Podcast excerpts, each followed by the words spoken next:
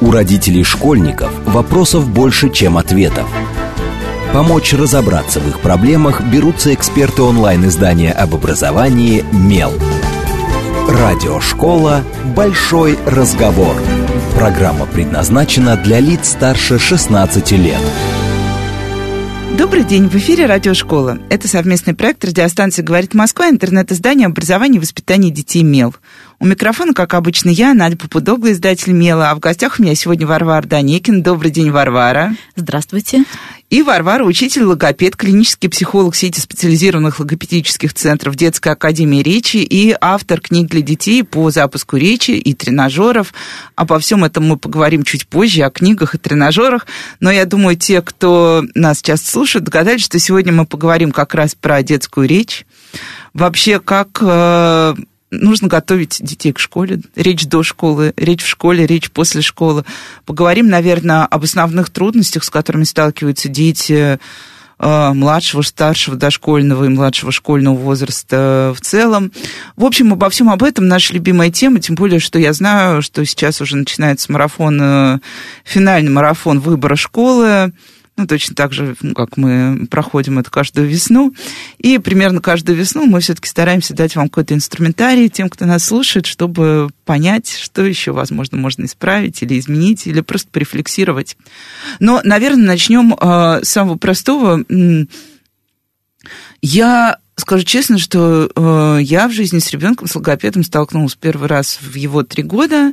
А когда мы проходили диспансеризацию, господи, это несчастные мы, но мне кажется, от этого уже не избавишься.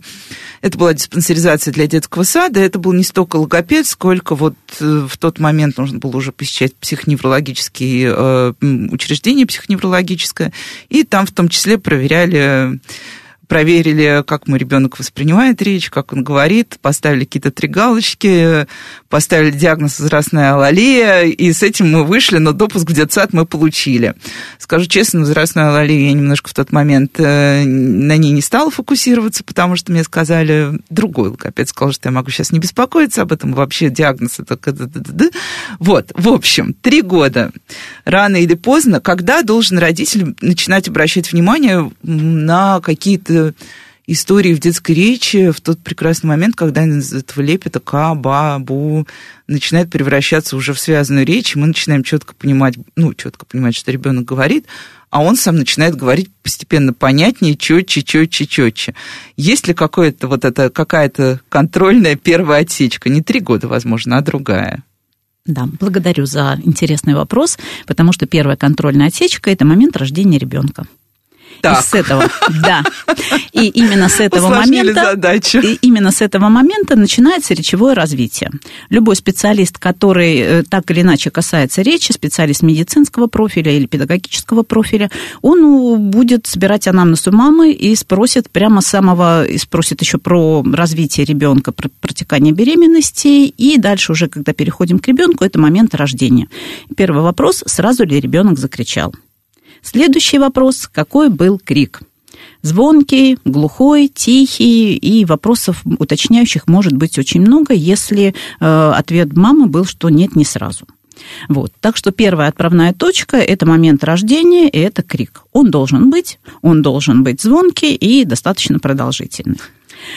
Да, начинаем. Извините, я вспомнила, как бодро кричал мой ребенок. Это было вот, супер бодро. Молодец. Это позитивные моменты.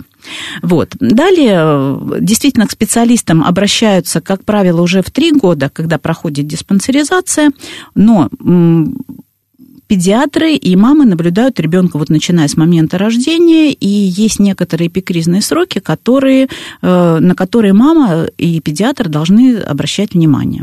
То есть первый момент рождения, следующий эпикризный срок – это где-то к трем месяцам, э, то есть в три месяца заканчивается первый эпикризный срок, второй эпикризный срок от трех до шести месяцев, когда у ребенка уже начинает появляться гуление, протяжное произнесение гласных звуков, и добавляются к ним простые согласные. Да, это звуковая продукция, речью как таковой назвать не можем, но эта звуковая продукция обусловлена актами сосания, глотания, но тем не менее уже появляются некоторые интонации.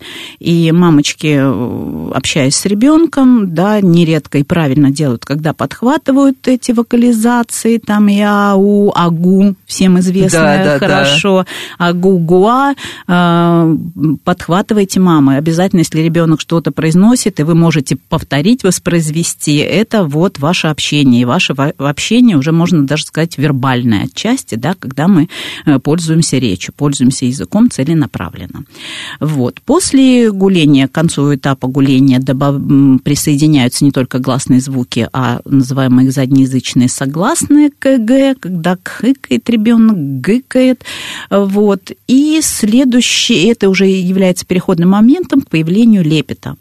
Лепет, он э, начиная с 4-5 месяцев, да, и ну, месяцев до 8-9 может быть в норме, да, в норме появляться. И вообще все сроки вот эти, они очень условны, и нельзя циклиться, вот нам сегодня 4 месяца, а я не услышала а гу-гу. Ну, это вот. как совсем как с зубами, что нам уже да. 6 месяцев смотреть, они, а зуба нет. да, они достаточно условны, но все-таки нормативные сроки, они существуют. Вот, поэтому наблюдаем, наблюдаем, фиксируем, неплохо, если вы будете записывать даже когда появились какие-то новые звуки. Сейчас телефоны позволяют записать видео, вот это все забавно потом в дальнейшем и смотреть. Так вот, появляется лепет, когда ребенок уже начинает произносить слоги, он начинает как бы с ними играться, и э, лепетные слоги, они уже выражают некоторые эмоции да, которые у здоровых детей, они очень даже выразительные. Разные интонации, присоединяется мимика, родитель не может удержаться, подхватывает это, и такое очень, очень приятное Начинается общение. диалог. Это диалог, да, это полноценный диалог, когда у детей неплохо развивается подражательная способность. Если мы нахмуримся, ребеночек э, посмотрит, э, затаится, наверное, а потом попробует воспроизвести эту мимику. Это очень важно, это тоже предпосылки формирования, формирования формирование эмоционального интеллекта, который э, позволяет нам благополучно быть во взрослой жизни, да, строить коммуникацию с коллегами, с друзьями с какими-то. Это тоже очень важные моменты. И речь и эмоции, они неразрывны между собой. Вот. И в дальнейшем вот эти лепетные, лепет, да, переходят в слова. Когда мы знаем повторение одних и тех же слов, мама, мама, папа, баба и так далее. Вот. И где-то уже к году эти слова обретают э, такое достаточно прочное значение. С одной стороны прочное, с другой стороны многозначность. Когда, произнеся «мама», ребенок может выразить и обращение, и номинация, что это мама, когда ее видит. Э, мама – это может быть, когда он что-то хочет от мамы, вот, э, призывает как бы маму к действию, к действию, или когда он говорит мама, да, что мама дала игрушку, спрашивает, откуда у тебя такая машинка, он мама. То есть это уже условное такое предложение. Вот. Э, поэтому пока ребеночек растет от рождения до года, то есть проходит достаточно много э, таких точек контрольных, да, на которые надо обратить внимание. Надо обратить внимание на то, что крик при рождении, появление гулепета, и желательно зафиксировать это время, э, появление лепета, появление слов как таковых, и в дальнейшем уже, когда ребенок обращается словами, да, с той же самой мамой к маме, когда это уже возникает вербальная коммуникация, речевая коммуникация с мамой.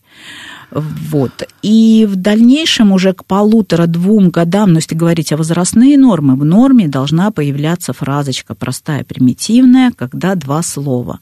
Вот. То самое «мама дала» уже. Не мама дала, мама. папа биби, папа уехал, это тоже фраза. Да, это аморфные слова, это лепетные слова, но все-таки ребенок уже связывает э, между собой какой-то предмет и какое-то действие. Вот, это очень важный этап. Не у всех детей он сейчас Э, формируется вовремя в те сроки, которые э, обозначены.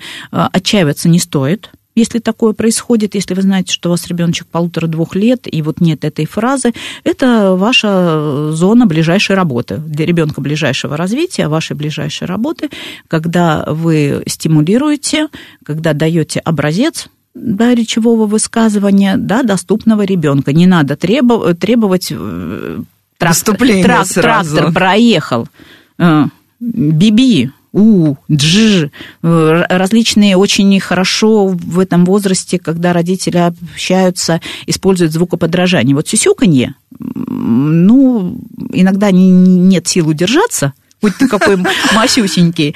Вот. Ну, это, это эмоциональная да, история, это эмоционально, это, это эпизодически, конечно, все это используют. Но все-таки, если мы хотим, чтобы ребенок э, повторял, чтобы речь развивалась нормотипично, э, говорим «машина поехала» и сопровождаем «биби», «джи», допустим, да, и что-то подобное ребенок, как правило, пытается вслед за взрослым повторить, изобразить.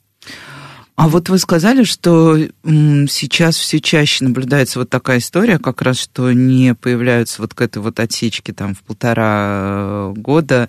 Я слышу часто от логопедов тезис, что вообще вот этот старт речевой у детей сейчас все время, ну, как бы становится все более и более отсрочен. Почему так? Ну, обычно все, ну, я слышу часто мотивацию, что это история недостаточного общения, как бы вот в младшем возрасте, и то, что ребенка перекладывают на общение с гаджетом. Но на самом деле, мне кажется, это какое-то неисчерпывающее объяснение. Э, ну, неисчерпывающего точного ответа нет. Если был бы точный ответ, то было бы решение. Да, мы могли проблема, бы уже корректировать Проблемы это не да, было бы. Быстро. Вот, поэтому э, что, какие факторы могут влиять на задержку? Да, все-таки норма есть. Она существует, она точно есть, и не надо ссылаться, то, что там кто-то позже заговорил, и мой тоже позже заговорит, и вообще, вообще все это сместилось. Не сместилось, повсеместно не сместилось, но факторы, которые не способствуют э, своевременному речевому развитию. Э, как это ни странно, это улучшение, один из факторов, да, это улучшение условий жизни. Вот. Значит, то, что делает э, повседневную непростую жизнь молодых мам удобной, не способствует развитию ребенка. Так, я сейчас почувствовала внутреннюю неловкость, например. Ну, здесь неловкость она есть, но мы отказаться не можем, мы устаем, но мир но стремительно, мир да, да, да, скорость увеличивается, поэтому не давать себе отдыхать тоже нельзя. Ну, что, что, что тормозит? Э, во-первых, э, речь э, развивается, полноценная речь, да, когда мы уже говорим о словах, она появляется уже все-таки в тот период, когда ребенок начинает ходить да, ходить у опоры или ходить самостоятельно. И ни для кого не секрет, все наблюдали, допустим, детки с тяжелыми заболеваниями, когда с ДЦП они обездвижены, и, как правило, речь у них очень страдает. Вот, то есть э, речь появляется следом за движением. И нам необходимо, чтобы ребенок имел полноценное двигательное развитие во младенчестве. То есть должно быть много движений. Допустим, когда мы купаем в ванночке малыша, сейчас куча приспособлений которые фиксируют там разные стульчики. Голову, руки, ноги, лишь бы не да, упал. и лишь бы не двигался. И когда нет э, опыта двигательного, когда нет опыта моторного, это речь это тоже речедвигательный акт, это речь двигательный. Надо двигаться, но просто эта моторика уже другая, и она более тонкая. И если мы не даем развиваться общей моторике полноценно, э, делая постоянно какие-то, используя да, приспособления, которые, на первый взгляд, они упростят жизнь, сделают удобнее. На самом деле мы растягиваем вот этот период э, ну, тормозим развитие двигательное, затем речевое. То есть вот этот момент. А, надо обращать внимание молодым мамочкам, обращать, смотреть, сейчас очень много литературы хорошей, есть краткое, долго читать нам тоже времени нет, вот, есть краткие советы, то есть посмотреть в моторном плане, что должен ребенок уметь в два месяца, в три месяца, в четыре, но должен уметь, это тоже такая условная фраза, это то, на что мама должна обратить внимание и стимулировать. Ориентироваться условно. Ориентировать, ориентировать, ориентироваться и стимулировать. Вот, если ребенок должен сидеть 6 месяцев, да, он сам чаще всего не сядет. Мама должна его посадить, придержать, да, немножечко э, регулировать время, процесс, то есть мы не можем посадить в первый раз ребенка на целый час, да, на несколько секунд, на полминутки, смотреть, устает он, не устает, то есть давать отдыхать. А, потом двигательные еще в раннем возрасте, даже не ранний возраст, да, а младенчество, вот первый эпикризный срок до трех месяцев, когда ребенок должен лежать не, то, не только горизонтально, да, но и вертикально, когда мы носим на руках, и обзор меняется, да, и положение тела меняется, это тоже к двигательной активности относится. Вот, э, то есть первое, создаем изучаем, как должен двигаться ребенок, какие должны быть движения, и стимулируем. Если должен он переворачиваться, э, то мама должна помочь первый раз перевернуться. Да? Если вот есть предпосыл, предпосылки у ребенка, что вот, вот он на бочок, да, и как-то ручка вверх, там ножка куда-то, возьмите за ручку, потяните чуть-чуть, чтобы он помогите перевернуться. Да? Потом этот навык, он будет закрепляться и, закрепляться и совершенствоваться. Вот. То есть помогайте развитию моторному. Да? И вот это развитие развития моторных по возможности меньше специальных приспособлений, которые есть. Потому что человечество училось ходить, когда не было никаких стульчиков специальных, не было ванночек специальными матрасиками совсем. Ну, конечно, о себе забывать не стоит, себе надо э, помогать тоже, но и держать в голове, что вот сейчас если я использую это, то каким образом я буду стимулировать эту двигательную активность у ребенка. Вот, выбирать. То есть вот условия жизни не дают возможности моторному развитию. А, по общению с ребенком, да, наши незаменимые помощники памперсы, вот, если раньше сравнивать, да, как раньше было и почему сейчас. Когда раньше подгузники маме приходилось менять гораздо чаще – вот хочет она Это или нет. точно. Ребенок беспокоен, приходится менять, и лишний раз мамочка берет на руки ребенка, что-то с ним говорит, трогает, переодевает, какие-то легкие массажные движения. Вот, то есть в течение часа это могло происходить несколько раз. Ну, сейчас памперсы меняют раз, два, три часа. Ну, иногда даже есть долго держащие до четырех вот. часов. Ну, по-всякому бывает. То есть, если действительно в памперсе ребенок себя чувствует хорошо, он должен быть э, таким добродушным. Возьмите лишний раз на, на руки, поговорите. То есть, ручки, э, ваши ручки не будут э, препятствием дальнейшему развитию и развитию эмоциональному в том числе. А, что еще из факторов, которые не способствуют развитию речи? Значит, мы все знаем, это уже давно известно, как говорят, речь на кончиках пальцев и связывают с мелкой моторикой. Так вот, современная, если раньше одежда даже способствовала развитию ребенка, были пуговицы, были шнурки, э, которые сейчас ушли, заменили на липучки, на всякие резиночки, которые растягиваются. То есть это те бытовые мелочи, которые стимулировали моторику, которые, в свою очередь, стимулировала развитие речи. Вот. Издеваться над ребенком, который не приучен, и давать шнурки, когда опаздываем, но это не целесообразно, это понятно. Вот. Но тоже мы имеем в виду, да, что э, должны быть дома игрушки, которые способствуют развитию мелкой моторики.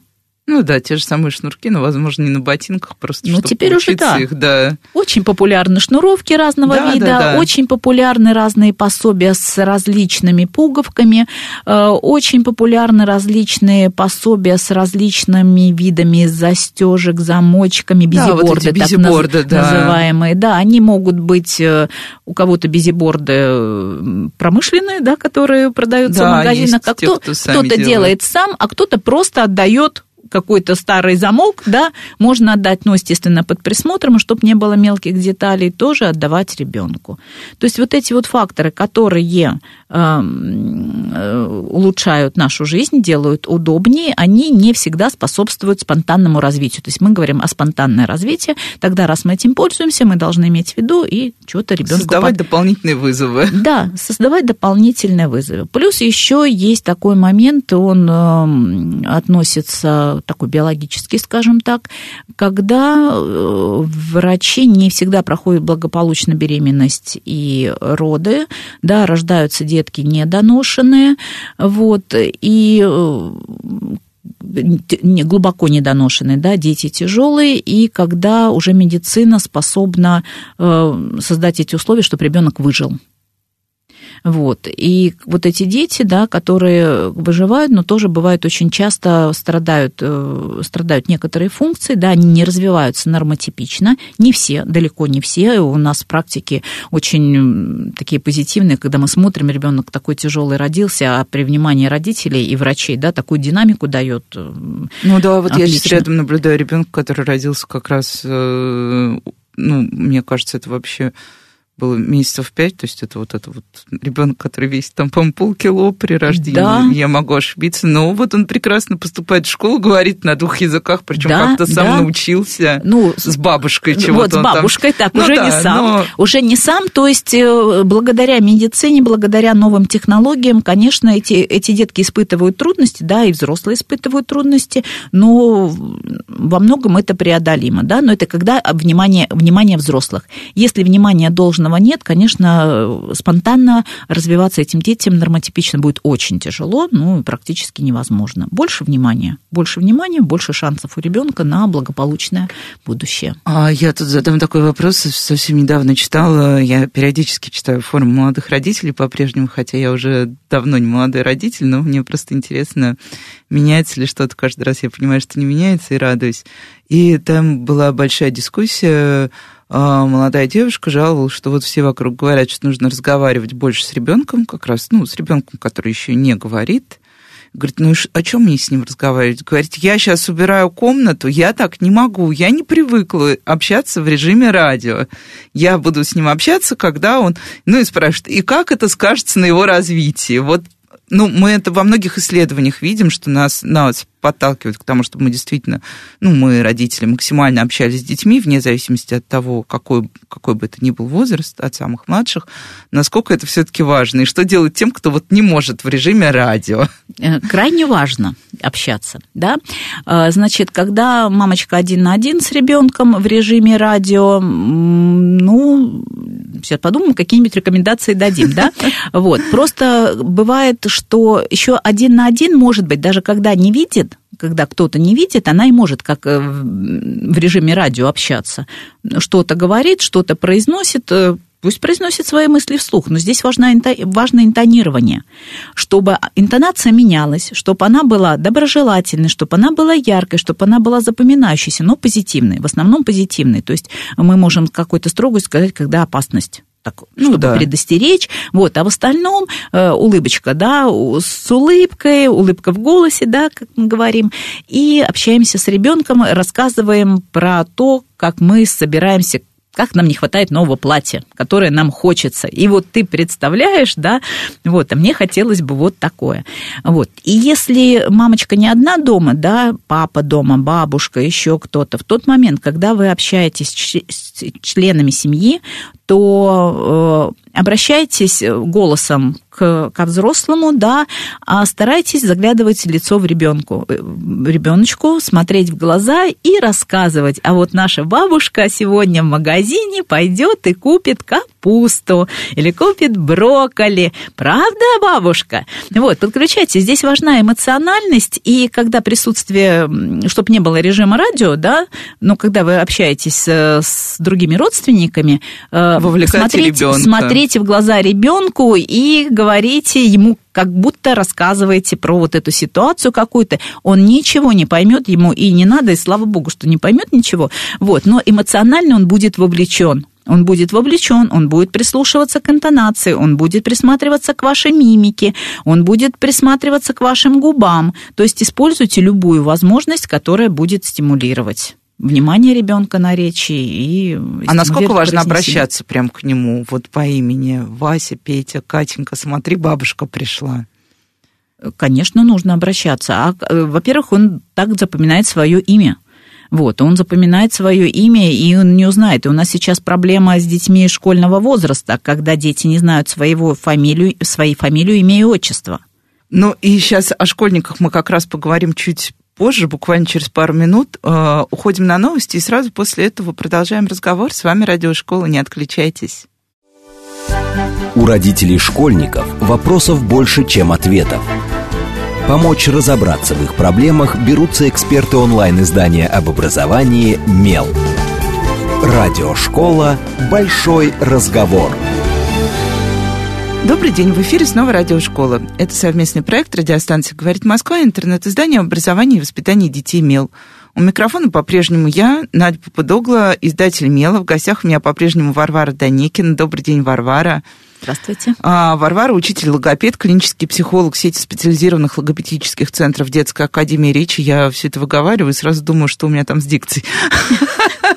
Автор книги для детей по запуску речи, тренажеров, которые могут использовать, я так понимаю, что и родители, и, наверное, и педагоги, работающие с детьми. Конечно.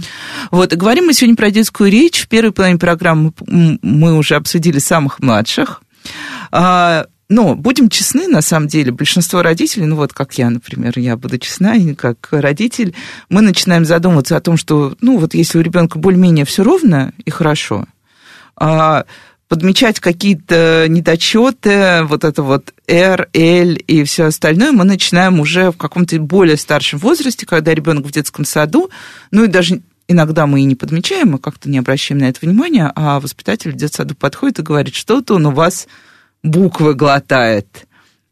Вот. А, а на самом деле, а, насколько важно замечать это рано, ну, потому что, как бы, ну, вот мы заметили, я не знаю, там, в предпоследней группе детского сада, что ребенок не выговаривает «р». Ну да, вот отдали его, взяли логопеда заниматься. Все же к школе пройдет. Насколько важно делать это тоже с началом школьного, о, дошкольного вот этого уже более-менее старшего возраста. А, и что совершенно точно нужно стараться сделать до школы, вот зафиксировать, поставить на место из того, что не получается?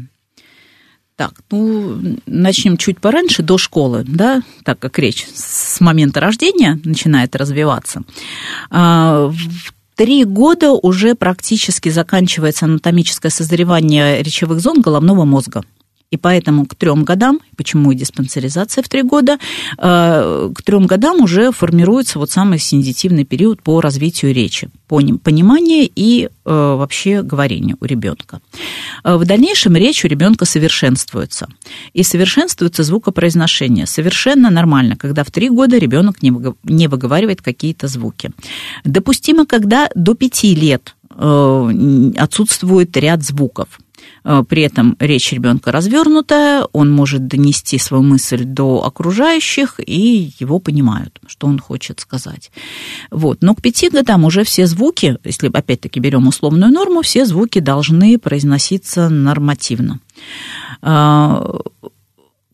И поэтому по коррекции звукопроизношения, как правило, к пяти, к пяти годам и обращаются, когда уже у Это всех... как раз да. вот момент, когда воспитатели начинают тихо намекать, что что-то вроде бы да. как-то не так чуть-чуть. И они, общаясь с большой массой детей, да, замечают, что у каких-то деток каких-то звуков не хватает или есть какие-то какого-либо рода другие проблемы. Поэтому обращают внимание.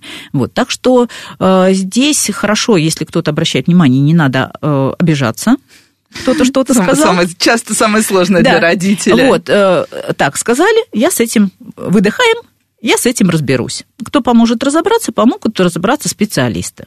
Значит, э, до годика это педиатр, да, человек, с которым вы чаще общаетесь и можете задавать вопросы относительно речи, тоже педиатр и невролог. Э, к трем годам уже подключаются и психиатр детский, да, может провести обследование, тоже совершенно не стоит бояться, услышать мнение еще одного специалиста стоит.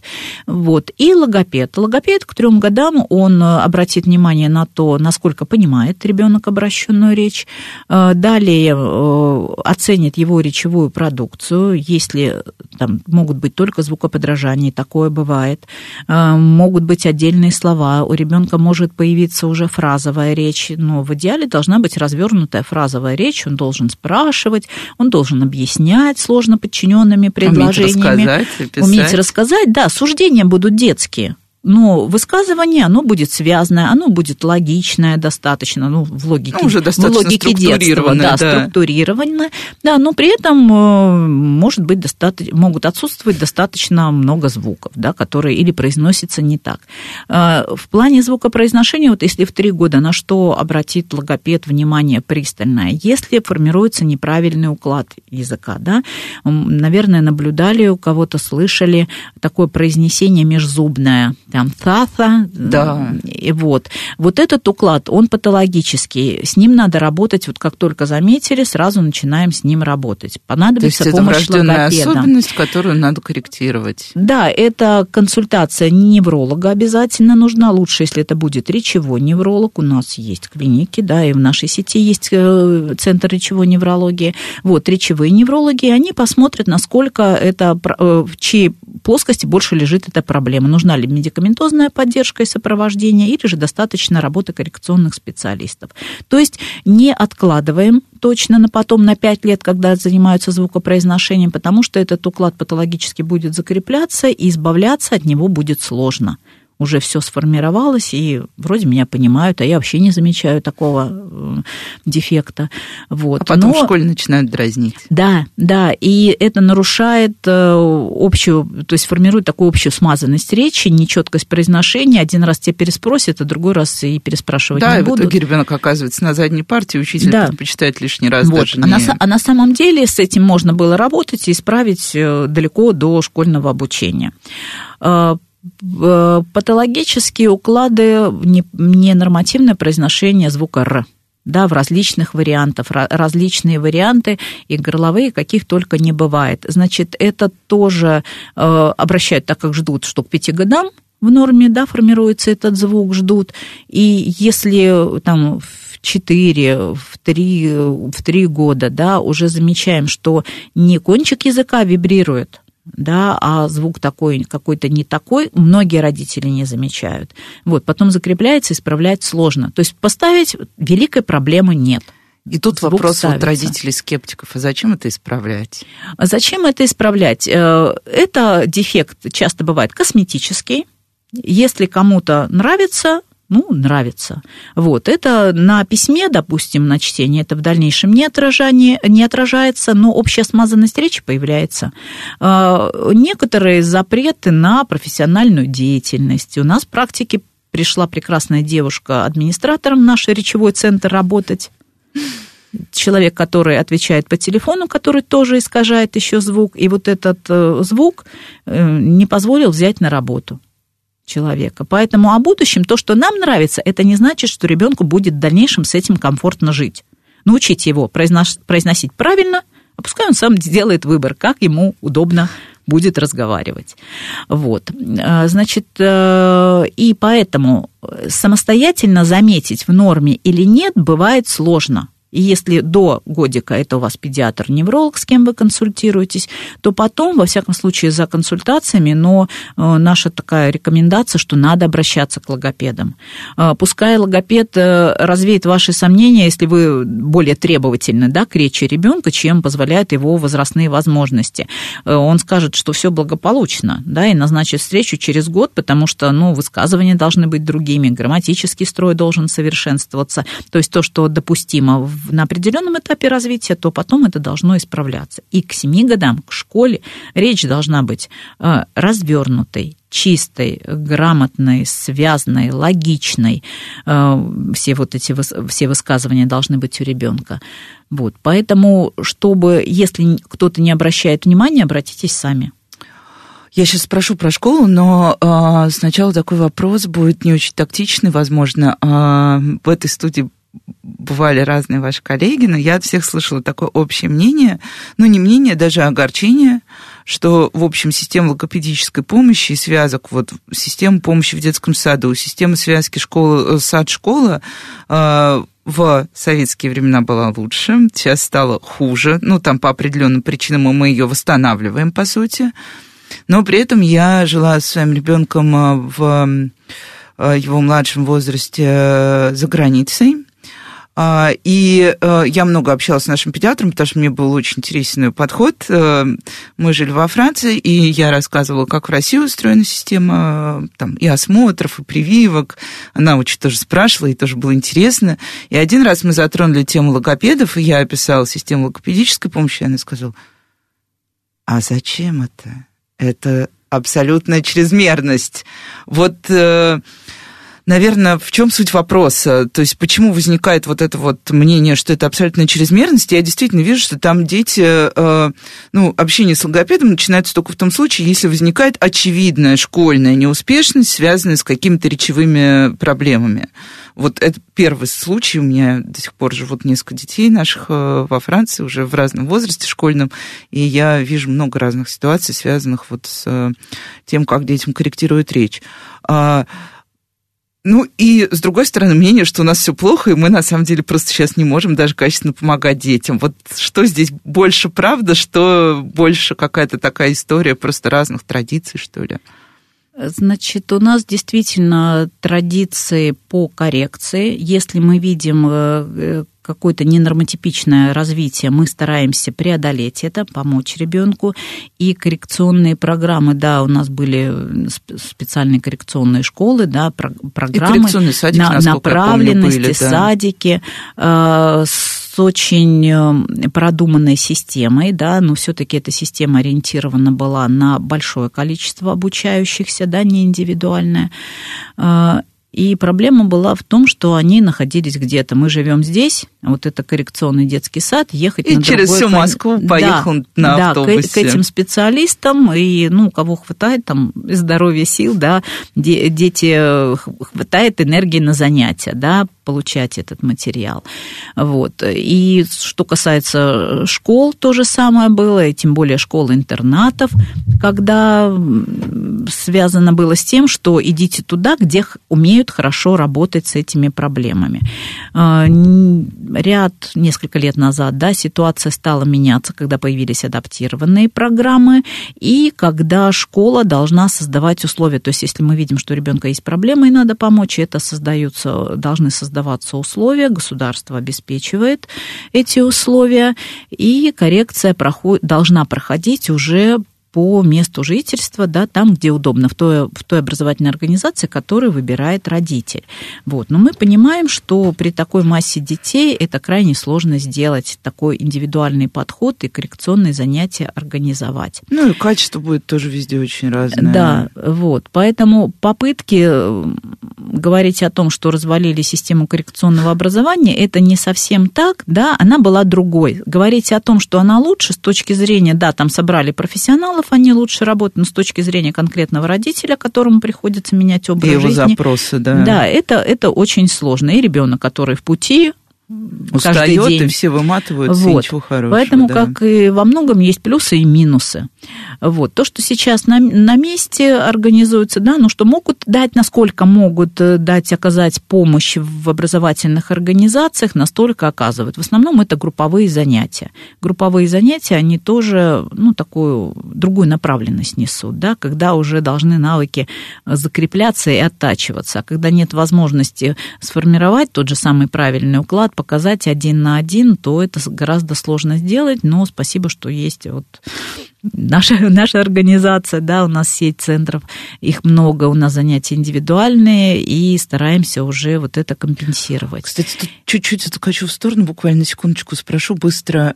А, желательно все-таки офлайн, потому что я вот от всех логопедов слышу, что да, онлайн, онлайн, вот особенно в ковид мы много об этом говорили, но в офлайне с ребенком работать проще, быстрее эффективнее. Ну, конечно, поможешь руками, вот, поможешь руками, поможешь вот этой, ну, прикосновение, то есть мы тактильные, мы тактильно, это тоже помогает. А, когда занимаемся мы онлайн, вынужденно, да, и наши ну, специалисты да. тоже занимались, но тогда руками специалиста становились руки мамы, бабушки, няни, те, кто рядом с ребенком во время онлайна. То есть, ну, бывают разные проблемы, которые, ну, научились уже и онлайн многое решать, да, но здесь очень важна квалификация. контакт. Квалификация, mm-hmm. контакт, да, тактильный контакт, он здесь необходим. Опять-таки, это движение, это прикосновение, это ощущение, которое через э, монитор дать сложно. И почему дети, которые больше залипают да, в телефон, в экран, они э, объединены тактильно и по ощущениям по различным. То есть они не могут потрогать фактуру, они могут потрогать, сложно описать то, что есть, поэтому... Ну, эмоционально возможно... не возникает вот этой связки. Да, связки здесь что-то не понравилось, переживание недолго перелеснул, перешел на другой уровень и живет. И все уже хорошо, снова одни удовольствия. Ну, да, которые не всегда хорошо. Поэтому вот коррекционная такая система, она есть. И вот э, она, она видоизменяется, но она есть. Подход э, за рубежом и в нашей стране. Э, мы настроены на коррекцию, на компенсацию. А за рубежом очень часто создаются условия – когда, да, у тебя есть какие-то проблемы, но мы тебе, там, кому-то пандусы, кому-то что-то, мы тебя поймем, мы не будем предъявлять такие жесткие требования, ты можешь быть таким, каким ты хочешь. Вот, да, ты можешь быть, но у нас в стране вот пандусы сейчас появляются, да, повсеместно, да, ну, спасибо. Пандус это... это такая история, без которой нельзя обойтись, в общем-то, вот. да. А, с речью, мне кажется, немножко другая ситуация. Но здесь терпи, терпеливо, да, когда человек, который общается с тобой, не может э, четко произнести, и тебе надо терпение раз спросить, прислушаться, второй раз переспросить вот это все. Э, мы в нашем темпе жизненном, да, не всегда можем остановиться и тактично это сделать. Да, и чтобы не возникало вот этих трудностей, лучше я научу его говорить четко и ясно, излагать свои мысли. Вот. Тем самым мы решим ряд проблем.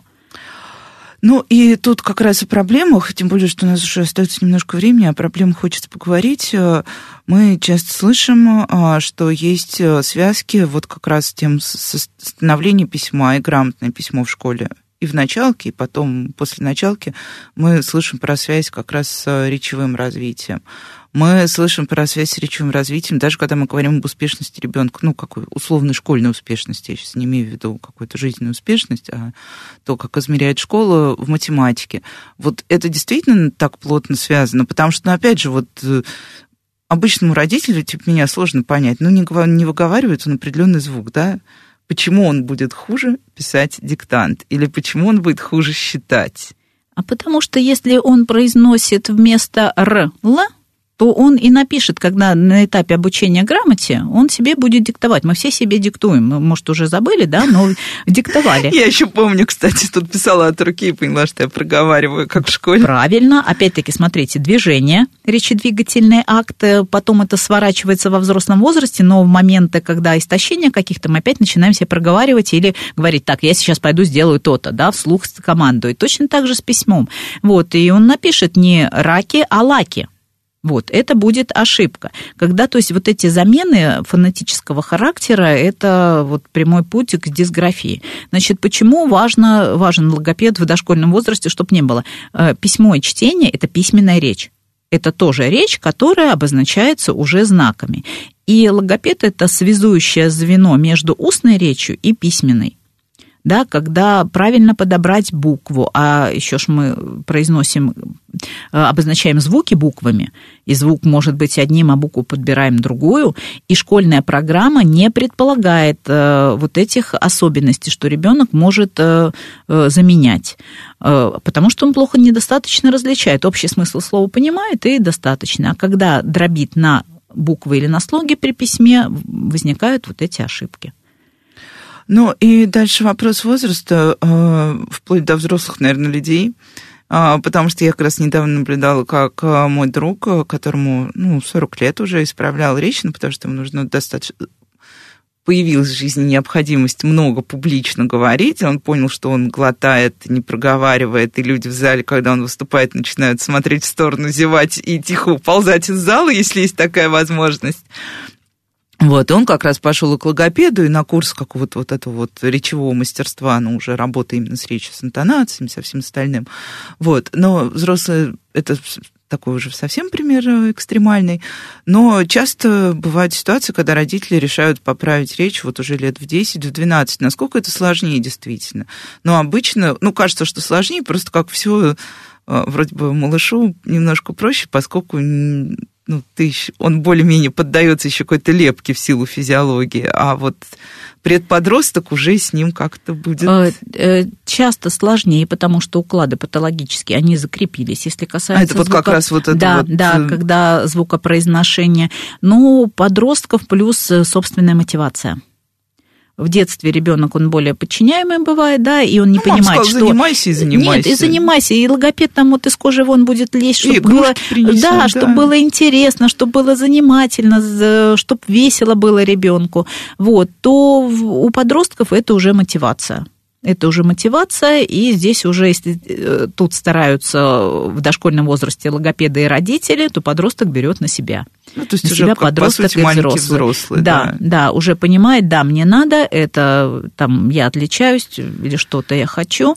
Вот, поэтому шансы на исправление есть в любом возрасте. Это то есть точно. даже 40-летним. Да, да, и ну, мотивация, видите, ну, да, появилась да, да. наконец-таки. Родители, может, считали, что не, не надо, да, вот, и жизнь заставит. Вот, и логопеды работают, то есть это возраст а есть ли какие-то неисправляемые речевые особенности, такие вот, с которыми прям очень сложно работать?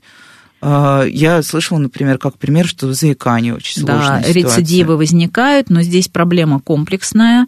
Она не только в плане речевом, психоэмоциональная. Мы всегда знаем, что у нас после Нового года весь январь э, запросы родителей, э, что возникло заикание, было все хорошо, все хорошо, а праздники – а праздники, а перевозбуждение, а со, соблюдать вот речевой режим такой и более щадящую э, обстановку. И все разбалтывается потихонечку. Разбалтывается, Папочка один обратился, мы, говорит, в батутный центр сходили. Так все было хорошо, так всем были довольны, попрыгали. То есть вот этот щадящий, щадящий режим, и если э, родители поддерживают контакт со специалистами, специалист подскажет, вот у вас праздники, вот это вам можно сделать, вот это, а это лучше уедьте на эти дни и проведите там в другом месте. Поспокойнее. Вот. Поспокойнее, да. То есть э, насытьте другим. А помимо заикания, что еще тоже вот такие прям сложные ну, ситуации? Вот, ну, сложные ситуации, с одной стороны, косметические, но вот этот э, горловой «р» звук. Вот, и будут, э, научат э, правильному произношению, и будет изолировано, да, пожалуйста, я вам скажу, там, прорычит долго, чисто, ясно, а в потоке речи контролировать очень сложно. То есть это то, что... То, то есть что это уже физиологическая такая, по сути, особенность, да, да какая-то? А, и, наверное, то, на что реже всего обращают внимание родители, вот с точки зрения вас, как практикующего специалиста, что действительно упускают из... Ну, потому что если у тебя ребенок заикается, ты тут же бежишь. Ты встал и побежал, потому что тебе, конечно, хочется ему помочь. А вот то, что спускает, ну, помимо, я не знаю, звука «Р», вот, э, значит, проблемы, проблемы с чтением и письмом. Mm да, что программа, там школьная программа, программа не такая, да, такая программа, никаких особенностей, там бывает она шире, бывает, бывает уже, да, но эти проблемы э, зачастую, когда вот он у меня невнимательный, да, там не ставит точку, потом пишет с маленькой буквы, это отчасти относится к логопедической проблеме, но логопед обязательно подключит и нейропсихолога, потому что связано это с регуляцией, да, но ошибки на письме которые квалифицируют учителя и логопеды как э, там, дисграфия регуляторная, да, в данном случае она будет. А, здесь вопрос в том, что оно, мы настолько все индивидуальны и неравномерны, вот, ну, что да, как-то что... абстрактно очень сложно сказать. Поэтому вот отправные точки консультации с логопедом это обязательно три года. И, ну, наверное, до школы, если проблем нет, то ежегодно на консультацию. И логопед скажет, вот это у вас хорошо, а поработайте над этим. Да? Но это все должно быть очень точечно и очень индивидуально. Но и поработать подразумевает именно поработать, то есть это определенная системность всегда. А, значит, или логопед дает, специалист дает рекомендации, на что дома обращать внимание, какими пособиями пользоваться, да, может быть такое. Вот. Или же, вот, походите к нам на занятия, походите на, на занятия какой-то курс, и после, а, а, когда дает обратную связь по результатам занятия, как раз э, родитель научается, обращает внимание, то есть он уже видит, на что надо обращать внимание, тонкие места. Ну что ж, дорогие родители, в общем, можно обратить внимание сегодня вечером, прямо, например, поговорите просто со своими детьми, послушайте, ну и друг с другом тоже поговорите. Никогда не лишнее вечером в воскресенье, мне кажется, прекрасно. С вами была Радиошкола. До встречи на следующей неделе.